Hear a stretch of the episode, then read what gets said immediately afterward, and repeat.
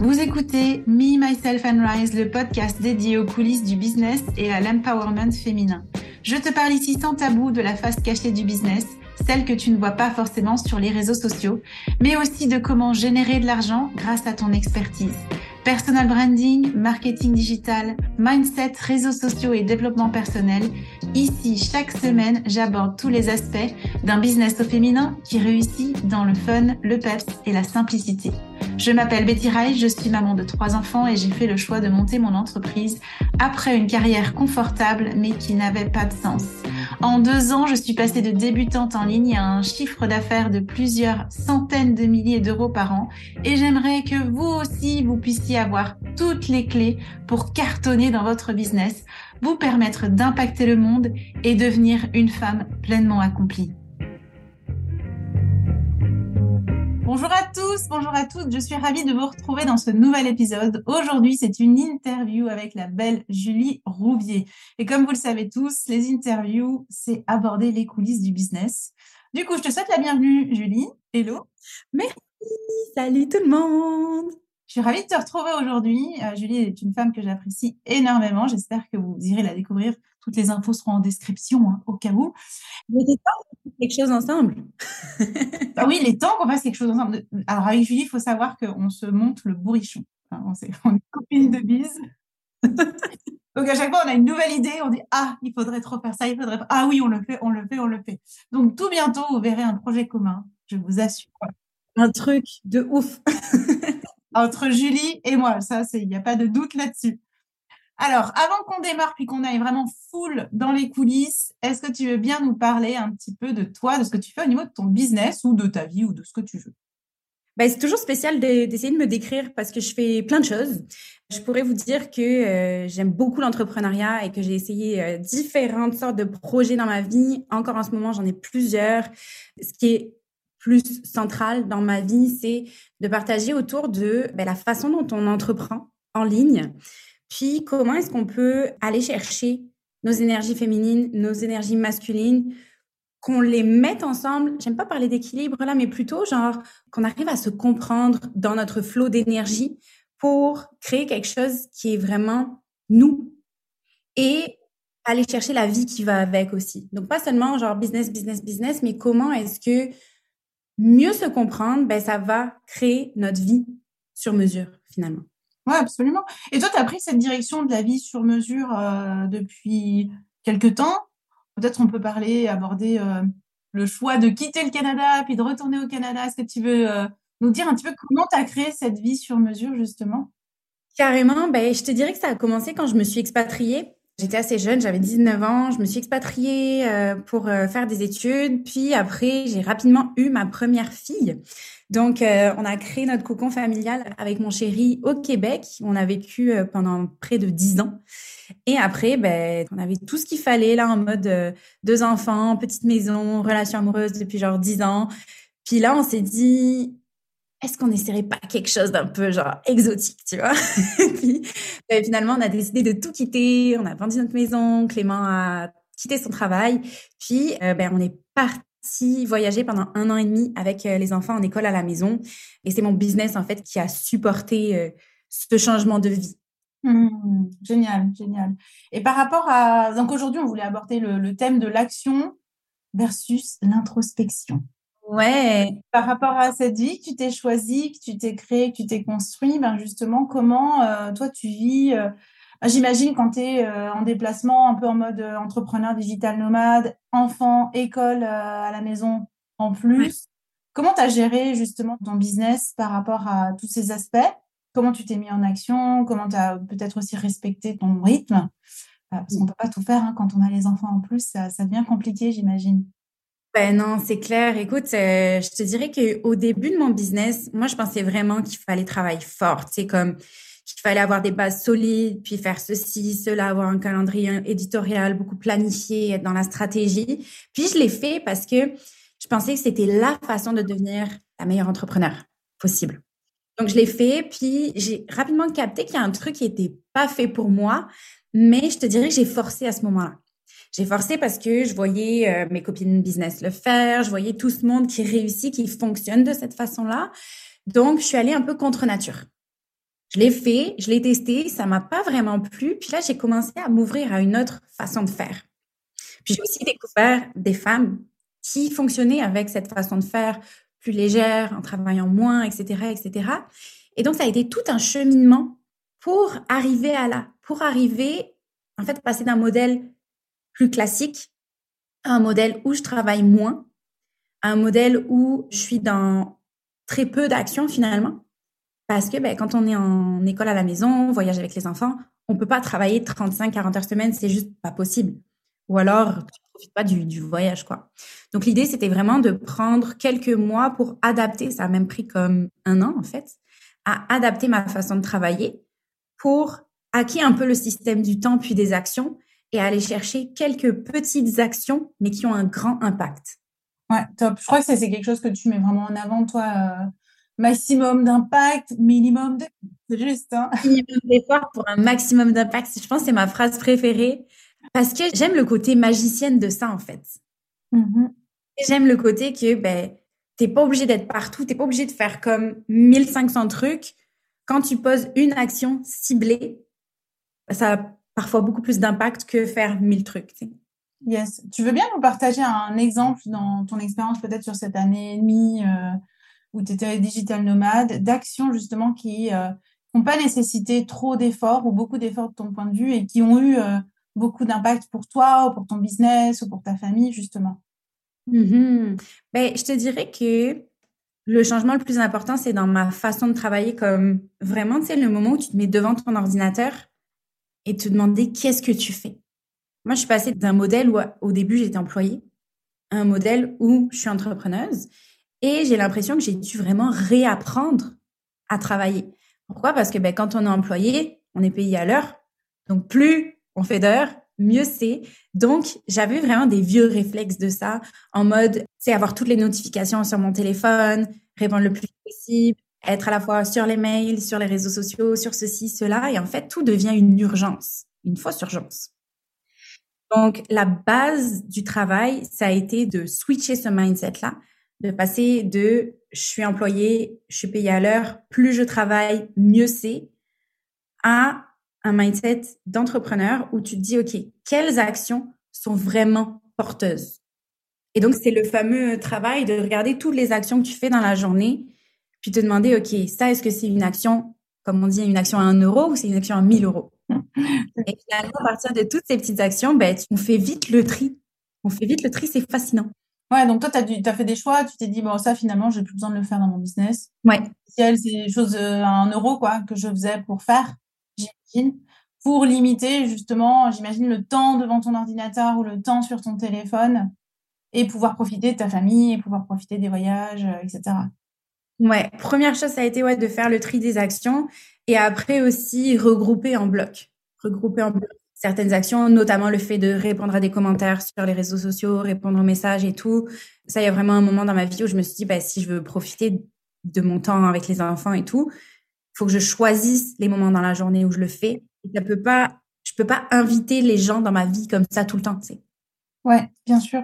Donc, ça veut dire potentiellement qu'il y a des moments où tu t'es mis des, comme une règle, j'ai envie de dire, où tu es déconnecté, où tu n'es pas sur ton téléphone, puis il y a un moment où tu dis, allez, là, c'est une demi-heure, bam, je me pose, j'écris des, je réponds aux commentaires, j'écris mon post ou j'en sais rien. Tu fonctionnes comme ça? Ouais, en termes de réponse, oui. Par exemple, quand c'est pour écrire, je laisse l'inspiration venir au moment euh, opportun, puis ma famille est au courant. Tu vois, ça a été mon one thing pendant longtemps. Mon one thing, c'est genre le truc que je fais dans la journée et genre si j'ai fait que ça, c'est déjà énorme pour mon entreprise. C'est poster sur les réseaux sociaux. Hmm, d'accord. Pas poster en mode je dois poster quelque chose, mais un post qui est vraiment inspiré, ressenti. Ça, ça a été mon one thing pendant longtemps et c'est comme ça que j'ai construit un lien spécial aussi avec ma communauté. Mm-hmm. yes. Donc des publications inspirées sur le moment quand tu le sens et pas forcément te forcer à poster euh, pour poster. Non, non, ben franchement, ça fait longtemps que j'ai arrêté ça parce que justement quand je travaillais, on va dire euh, à l'ancienne avec un calendrier éditorial et tout. J'avais l'envie d'aider les gens, mais je sens, j'étais tellement pas dans le bon angle pour aller les rejoindre. Tu sais, j'étais comme dans une espèce de position d'experte où je voulais leur apporter ceci, cela, mais les gens étaient pas prêts à me recevoir parce qu'ils me connaissaient pas, tu vois. J'avais comme une, une barrière.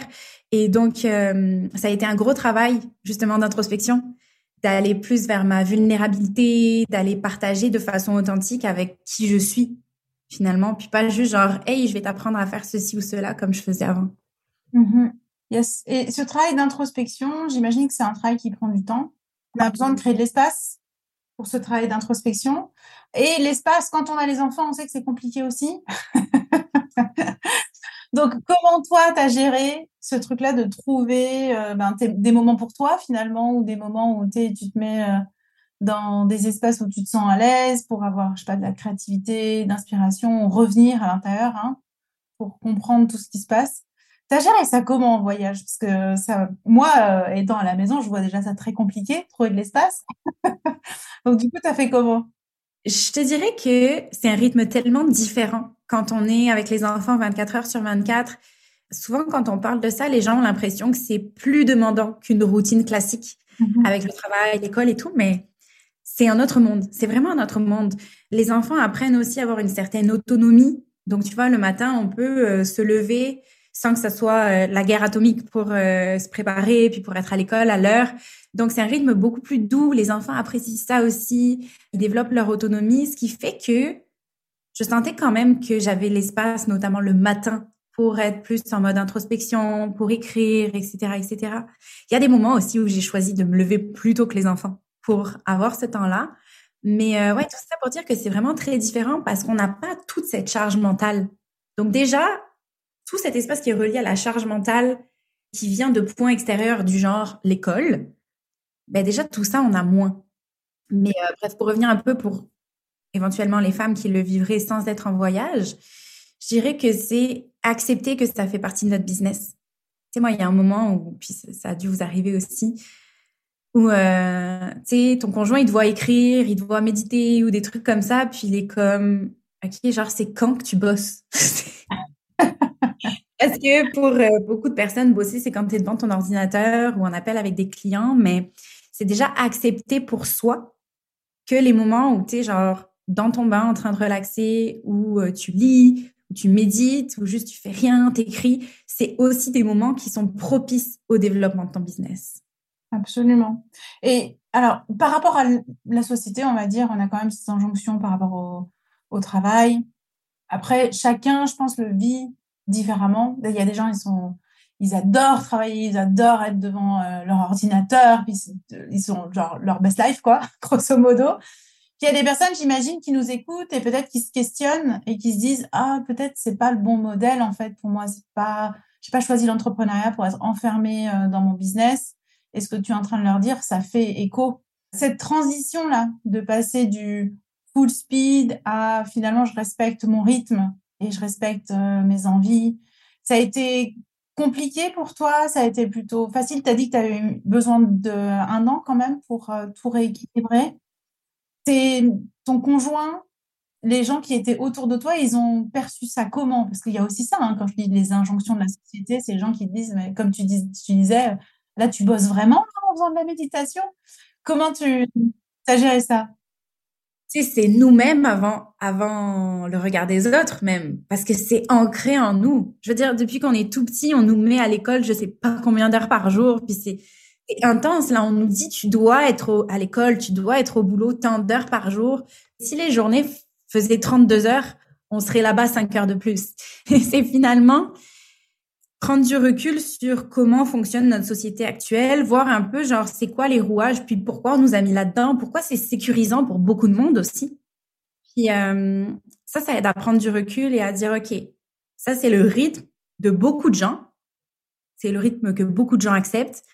Si je reviens à moi, qu'est-ce que ça fait? Et c'est tester petit à petit. Moi, je me rappelle au début là, c'était flippant juste de dire ok, j'enlève une heure de travail par jour, puis deux heures de travail par jour, puis oh, je travaille juste une demi-journée. Puis hop, paf, j'enlève une journée de travail, puis je garde mon fils genre le mercredi. Ça a été vraiment euh, petit à petit accepter que ok, ben mon entreprise elle roule quand même, même si je me retire un peu. Et donc ouais, je te dirais que c'est très progressif parce qu'il y en a beaucoup des couches d'injonction Ouais. Est-ce qu'il y a de la culpabilité aussi euh, qui vient à un moment donné par rapport à ça? Clairement, clairement, parce que tu as toujours cette petite voix aussi en arrière qui dit oui, mais si tu avais continué dans le mode force, dans le mode euh, classique, est-ce que tu serais ailleurs aujourd'hui?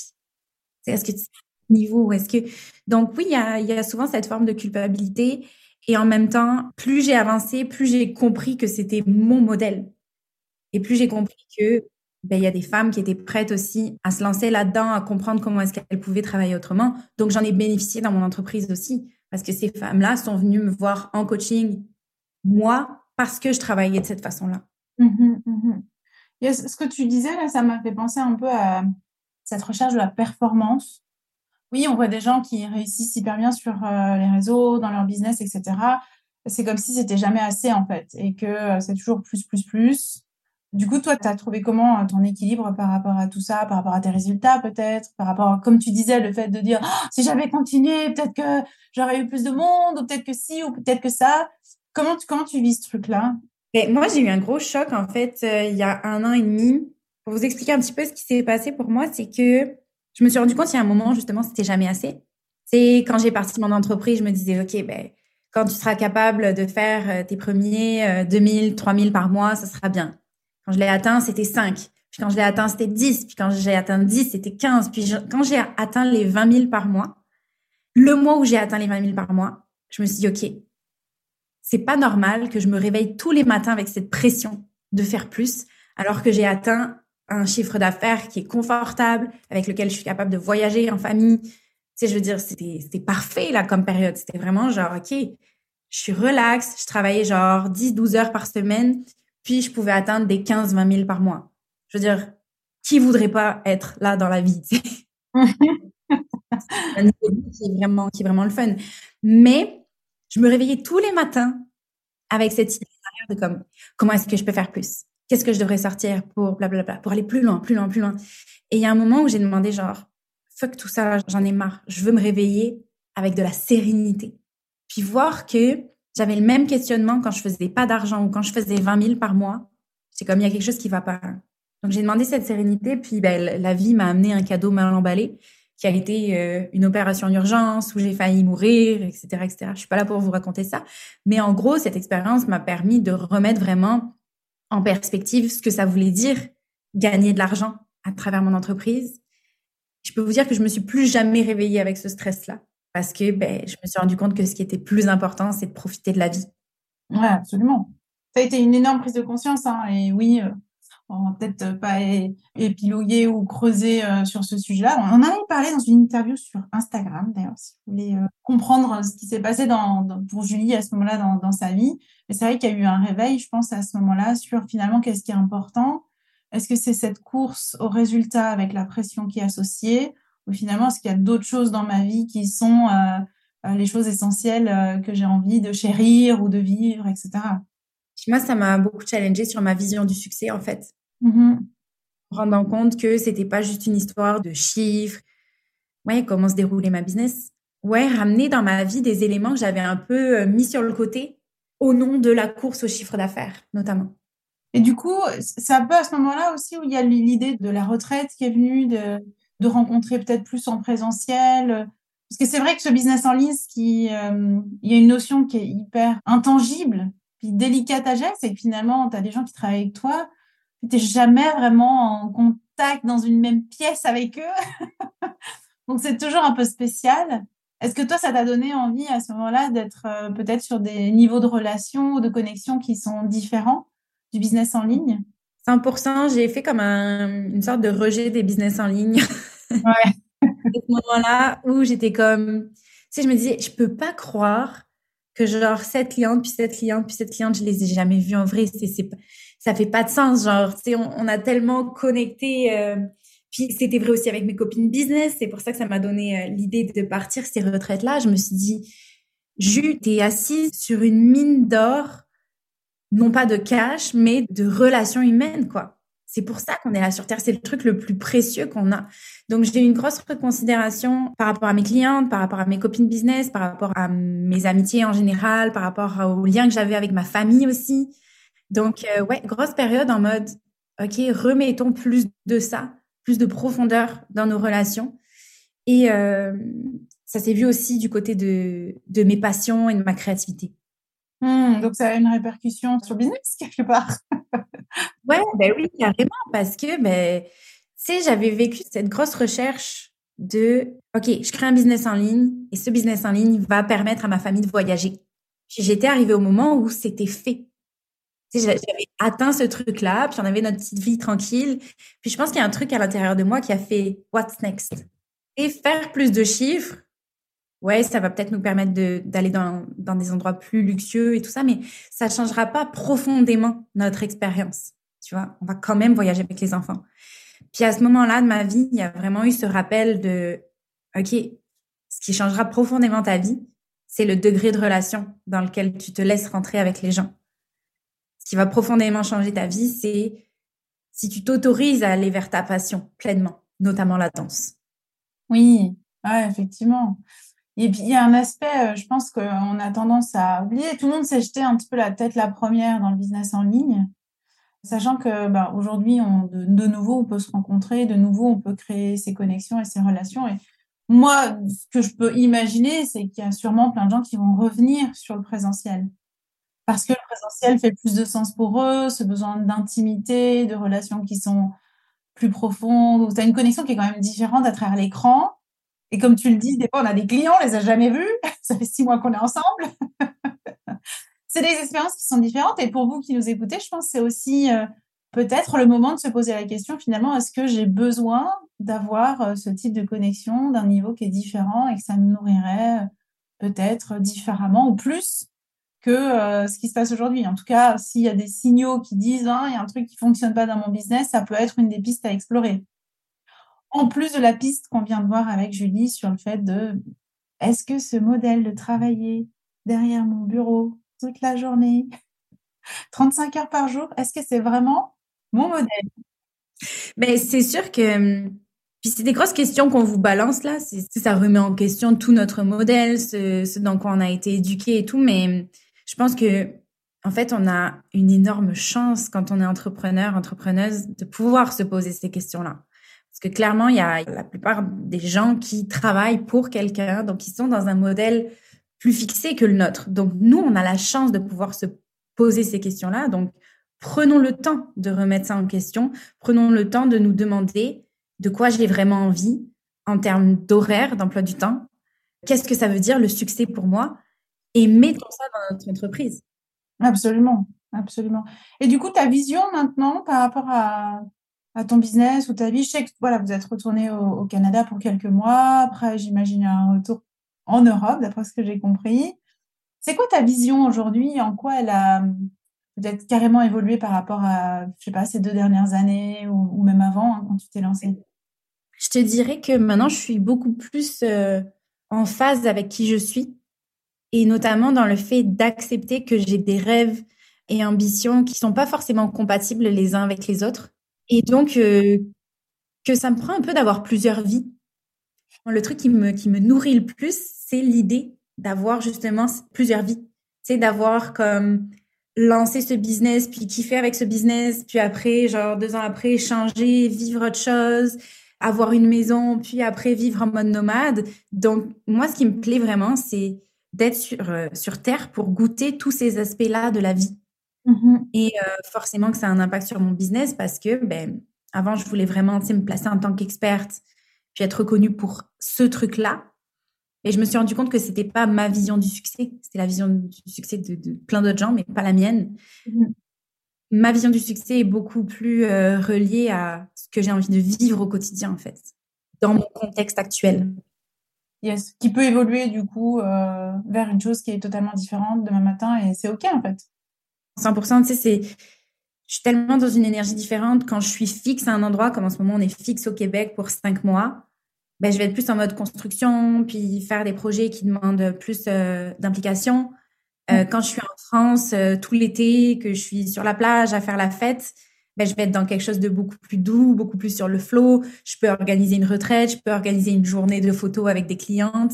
Donc c'est ouais, c'est vraiment me laisser aller avec mon contexte et mes envies et c'est ça qui me fait plaisir vraiment. Ça, c'est la vision de Julie 2023, 4, 5, 6, 10. c'est genre, c'est drôle parce que justement, après mon opération et tout, ça nous a beaucoup euh, questionné sur quel genre de vie on voulait avoir en famille. On a beaucoup discuté de ça avec mon conjoint. Et on est parti dans des idées, genre, qui n'avaient ni queue ni tête. On avait comme tellement d'envie, puis tellement de projets possibles. On s'est ouvert beaucoup les possibilités. Et là, clairement, ça nous a montré qu'on ne pouvait pas avoir qu'une direction, tu vois. On ne pouvait pas avoir qu'une direction dans notre vie. Il fallait qu'on teste plusieurs choses. Donc, ça m'a vraiment réconcilié avec, euh, avec ma bipolarité, finalement. tout, le monde dans ma tête est content. Et tout le monde était d'accord avec ça. Maintenant, tout le monde a pris un ticket, puis on réalise les projets les uns après les autres. Alors là, tu as des projets de ouf qui arrivent. Alors, je sais que déjà, il y a le cours de Hills qui a été donné. Je sais qu'il y a le bête de scène euh, qui arrive aussi. Donc, tu veux nous dire rapidement euh, ce que c'est, bête de scène Oui, ben en fait, je fais vraiment ma crise de la trentaine. Puis j'ai dit, ben, regarde, j'ai envie de faire une journée de conférence avec plein de femmes inspirantes. Let's go, on lance ça. Donc, euh, c'est réservé pour un événement à Montréal en juin où en fait je prends avec moi plein de femmes qui sont sur le web, qui sont entrepreneuses et qui ont envie de porter leur message à notre niveau. Donc, on va vraiment être accompagné par des coachs en prise de parole, en humour, en mise en scène, pour aller euh, créer la meilleure des conférences possibles. Et à l'intérieur de ça, crise de la trentaine encore, euh, je me mets à la danse, mes côtés professionnels, c'est toujours quelque chose qui a été latent chez moi. Puis, euh, on m'avait dit que c'était pas possible, et du coup, j'ai quand même repoussé. Et donc là, je donne des cours de danse heels, donc c'est sur sur talons hauts, en mode très sensuel, et ben, je permets j'ouvre cet espace pour les femmes finalement qui euh, sont euh, comme toi et moi en mode maman euh, entre 30 et 45 ans et qui ont juste envie de reconnecter avec leur sensualité quoi. Donc je m'amuse beaucoup dans ces projets en ce moment. Il n'y a pas la troupe de danse aussi? Oui, oui, j'ai été recrutée dans une troupe de danse en France. donc c'est ça, je vais pouvoir dire officiellement que je suis danseuse professionnelle. Et comme quoi, tu vois, on peut devenir danseuse professionnelle, même en ayant été maman de deux et un peu plus sur le tard, quoi. Donc ça fonctionne aussi. C'est vraiment ça, c'est comme reconnecter à sa passion puis y aller, quoi. Ouais, bah oui. Je pense que tu as vraiment, euh, Julie, c'est vraiment un bel exemple aussi euh, de comment on arrive à se reconnecter à sa passion, puis à s'écouter en fait. Je crois que c'est ça peut-être le message que on peut retirer de notre discussion aujourd'hui, c'est comment tu t'es écouté toutes ces années tu as compris, tu as entendu les messages et puis finalement, tu as réussi à adapter ta vie, à adapter ton quotidien euh, pour, ben, pour qu'il y ait de la joie finalement. Pour que ça ait un sens, quoi. Tu vois, pour que quand tu vois tes enfants grandir, puis au moment où tu as des petits-enfants, tu commences à vieillir, tu te dises, ben, ça valait la peine, quoi. Ça valait la peine. J'ai fait des trucs qui m'ont fait kiffer dans ma vie, quoi. Et moi, je pense déjà à notre concert. Oh my God, oui on va enflammer le stade. on va enflammer le stade. Pour la petite histoire, on raconte, on raconte. Vas-y, bien sûr qu'on raconte. En gros, c'est trop drôle parce que Betty et moi, on adore danser ensemble et on adore Beyoncé. Puis, on a vu qu'elle passait en concert et on n'a pas été capable de prendre des billets en France, notamment parce que ben, j'étais juste pas là au moment où elle passait en France. Et on a un peu fait ça dans l'extrême, c'est-à-dire qu'on va voir Beyoncé en Pologne. Allons à Varsovie. Nous allons à Varsovie pour voir son show. Puis euh, ben, c'est typiquement un moment où on s'est dit One Life. C'est ça qui est bon. À fond. Yes. Bon, on va arrêter le podcast ici parce que je vais commencer à repartir avec des nouvelles idées de choses qu'on peut faire déjà, c'est déjà on va on va vivre ce moment-là ensemble. Je trouve que c'est une super belle euh, façon de euh, célébrer notre amitié aussi qu'on vit euh, ben, à distance, quoi. Donc ça va être un beau moment. Trop bien, je me réjouis. Du coup, pour vous qui ne serez pas au concert de Beyoncé, pas de bol. J'ai envie de te dire pas de bol. Julie, est-ce que tu veux nous, nous faire une conclusion, un petit mot de la fin pour nos auditeurs et auditrices sur le thème initial qu'on avait choisi ensemble, sur l'action versus l'introspection, le minimum d'effort pour maximum d'impact, etc. Est-ce que tu as un message à donner? Ouais, ben écoute, pour boucler la boucle par rapport à ce qu'on a dit, c'est certain que je pense que pour arriver à un certain niveau d'écoute de soi et surtout désapprendre ce qui nous a été envoyé euh, dans notre éducation, euh, ce qu'on voit encore tous les jours, notamment sur les réseaux sociaux, ben, ça prend ces moments d'introspection, ça prend ces moments de, on se détache de l'action un petit peu pour être capable de voir, est-ce que ça fait vraiment du sens pour moi? Est-ce que je le ressens? Est-ce que c'est vrai? Ou est-ce que, non, c'est pas vraiment aligné, puis il y a quelque chose qui me montre qu'il y a une autre direction qui s'ouvre. Hmm. Après, bien entendu qu'on va aller valider notre intérêt, on va aller valider si c'est bon pour nous à travers des actions. Donc l'action est super importante aussi. Mais si on veut se détacher de notre réalité actuelle, je pense que l'introspection est comme vraiment importante. Yes, je ne peux que valider. Du coup, je, te remercie infiniment, Julie, pour euh, cet entretien aujourd'hui. Merci à toi. Je vous souhaite à tous et à tous une excellente journée, une très bonne écoute des prochains épisodes, et puis je vous dis à tout bientôt. Bye bye. Merci pour ton écoute. J'espère que cet épisode t'a plu.